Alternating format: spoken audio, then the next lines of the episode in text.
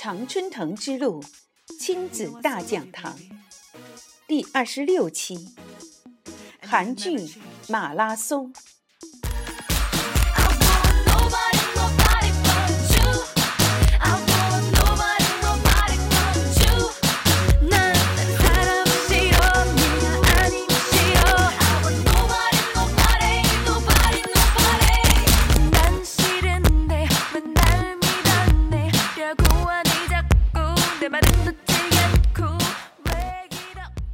长常说的是：“跟你说了多少回，你就是不听。”得出的结论是自己的孩子不听话、不识好歹，或者不求上进。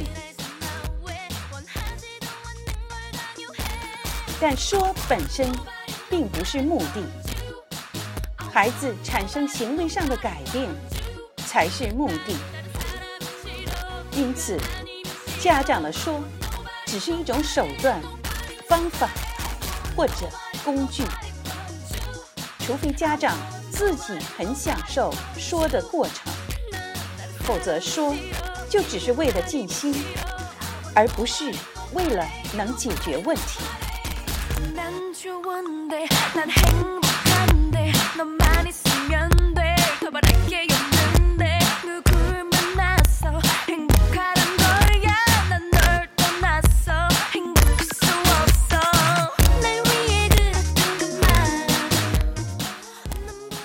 听众朋友们，欢迎您收听《常春藤之路亲子大讲堂》的第二十六期节目。如果你家里有一个十来岁或者十几岁的女孩，而且妈妈跟女儿的关系又不错的话，相信你会听过这首歌。这首歌的名字叫做《Nobody》，是韩国一个女子组合的主打歌曲。当然。我也是从女儿那儿知道这首歌的。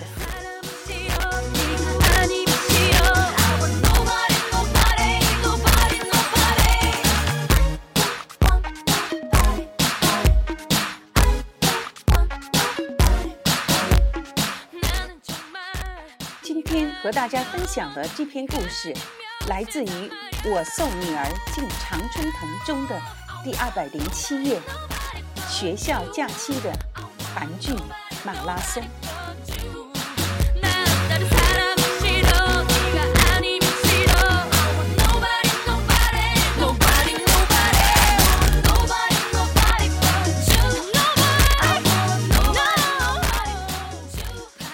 二零一三年的暑假，女儿回到新西兰和我相聚，期间被朋友约着去一起吃饭。朋友的孩子是个十六岁的男孩，目前就读于女儿毕业的那所高中。我们在一个海鲜酒楼找了一个安静的角落，朋友母子二人加上我和女儿两人，四个人刚好一桌。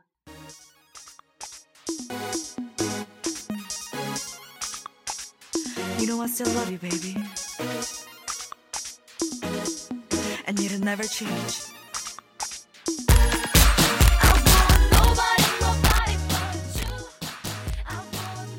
奥克兰的中餐还是相当好的，我们都很享受。趁着儿子上厕所的时候，朋友小声对我说：“我儿子现在玩游戏玩的少了，但还是停不了。”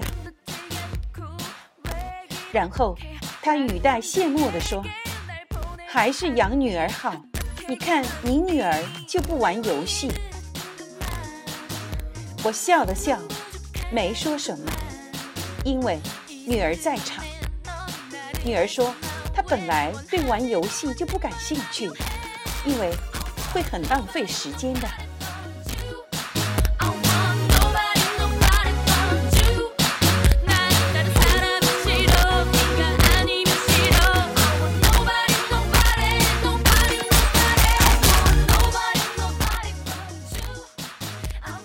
一会儿，女儿也去方便的时候，我小声对朋友说：“男孩有男孩的事儿，女孩有女孩的事儿。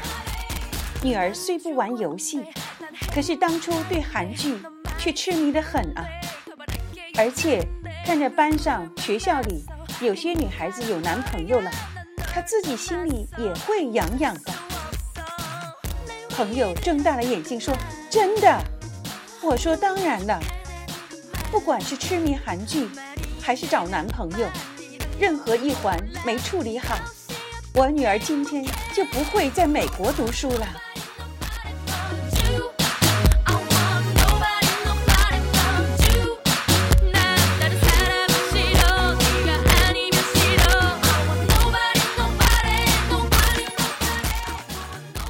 朋友叹了口气说：“看来你说的对，这世界上的孩子遇到的问题大都相似，不同的是家长的处理方法。”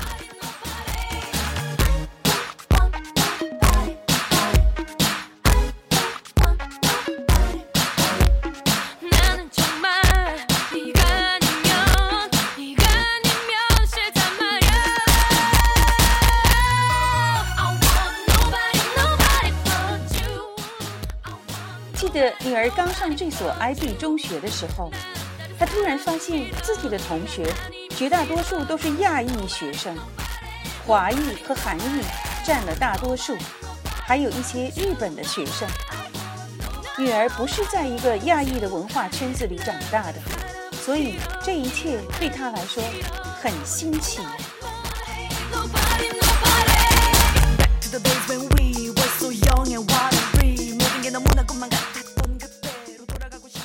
女儿很快和其中的一个女孩子成了好朋友。这个女孩人很好，家庭也很好，就一样，特别爱看韩剧。受她的影响，女儿慢慢也对韩剧感兴趣起来了。我最初基本上没有什么概念，等到我发现女儿也痴迷韩剧后，才知道问题的严重性。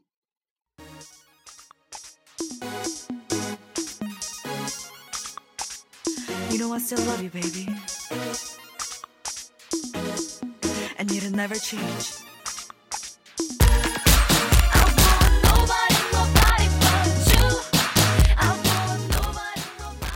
当时，女儿从国内回来后，带来几套韩剧的 DVD，我就提出来和她一起看。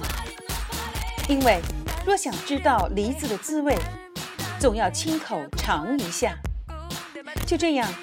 我和女儿一起看了两部韩剧，然后我提出了我的观点：韩剧的剧情似乎都没有逻辑，通常都是一个毛手毛脚却运气极好的女孩不断闯祸，然后一个或者几个事业有成、家庭出身很好、有过人胆识的男人就喜欢上了这个女孩。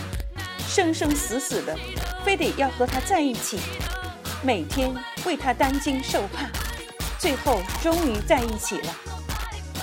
当然，女主角肯定是清纯可爱，里面的剧情简单，但服装道具可爱，纯情才能吸引观众，而这样才能把戏演下去。我认为，看韩剧是浪费脑子。但是，女儿提出的观点也让我考虑。她说，她同意我的观点，可是她也需要朋友。她学校里的朋友们都在看韩剧，所以她不想让朋友们觉得自己太另类，所以她也要稍微的随大溜一点。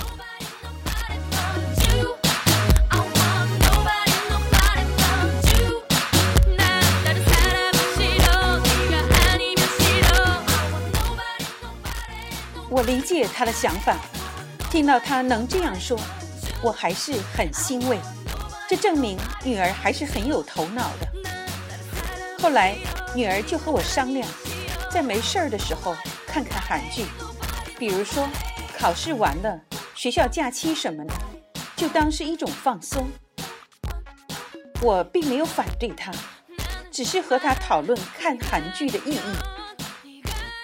女儿最后说的话是这样的：“妈妈，不是每件事都要有意义，有时候 I just want to relax，我只是想放松一下。”想想，他说的也对。况且，他也只是想在假期里放松一下，所以我也就没有异议了。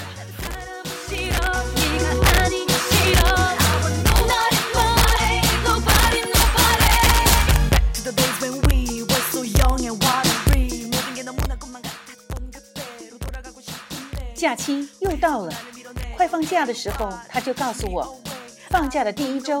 他想放松一下，然后和朋友们一起开个韩剧 party，在朋友家过一夜。我说好啊，我就把他放在朋友家。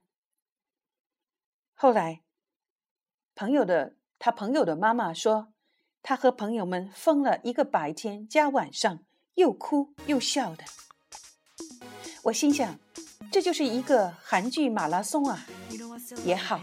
让他痛痛快快的看个够，过了这个瘾，也许就罢了。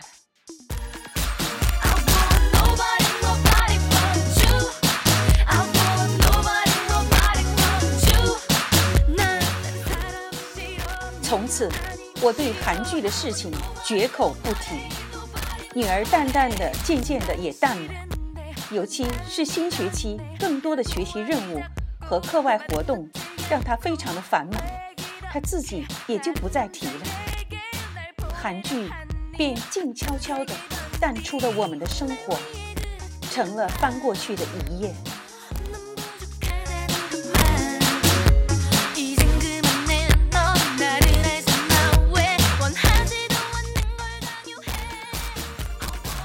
对于那些孩子痴迷韩剧的家长，我的心得是：第一，不要硬来。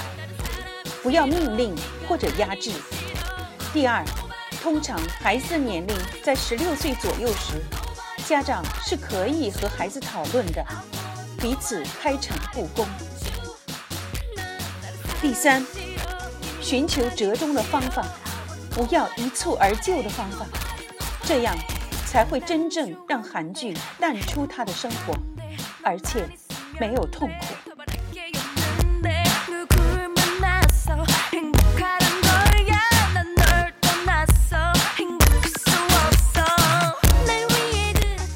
亲爱的家长朋友们，以上我的经验仅够仅供大家参考，具体的情况还要具体分析，case by case。